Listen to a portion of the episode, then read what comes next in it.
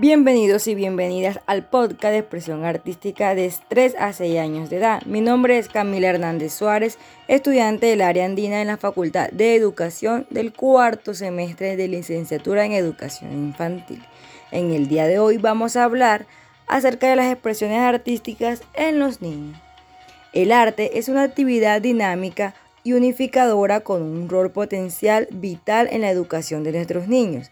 El dibujo, la pintura, o la construcción constituyen un proceso complejo en el que el niño reúne diversos elementos de su experiencia para formar un todo con un nuevo significado.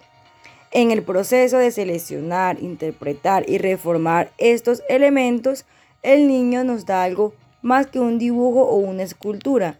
Nos proporciona una parte de sí mismo, cómo piensa, cómo se siente y cómo ve. Para el niño, el arte es una actividad absorbente que armoniza en una forma nueva el pensamiento, las sensaciones y la, percepción. Esto quiere decir que es artísticamente un potencial que expresa sus emociones y sentimientos ante una serie de trazos que para él son muy importantes. También se debe tener en cuenta que el objetivo de la educación en todos los niveles es favorecer el desenvolvimiento del espíritu creador del que tanto depende el desarrollo pleno de la personalidad del educando y todas las actividades sociales que involucra. Observé la creatividad, la expresión de emociones, la actividad física y el desarrollo de habilidades cognitivas, sociales y comunicativas son algunos de los beneficios del juego en el desarrollo de los niños.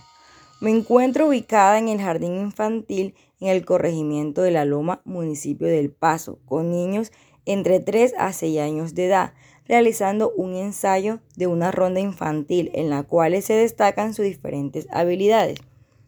Cada, cada, niño demuestra tener un interés diferente. Algunos se esfuerzan por hacerlo mejor y otros que simplemente la ronda no llama su atención por participar. Aún así, los demás niños demuestran sus habilidades motrices básicas, como lo son caminar, correr, saltar, escalar y trepar.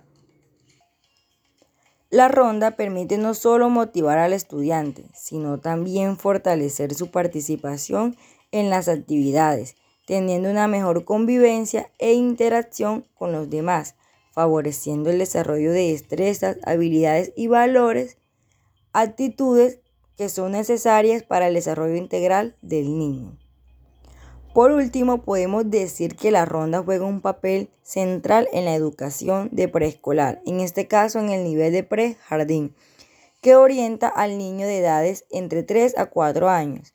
Es una etapa donde ellos tienen grandes curiosidades e interés por conocer el mundo que los rodea, aprendiendo a través de la experimentación. Por tal razón es importante que los docentes implementemos mayor utilización de las rondas infantiles en el desarrollo de las actividades pedagógicas, proporcionando así ambientes adecuados y agradables de modo que estos se sientan interesados por participar en dicho proceso.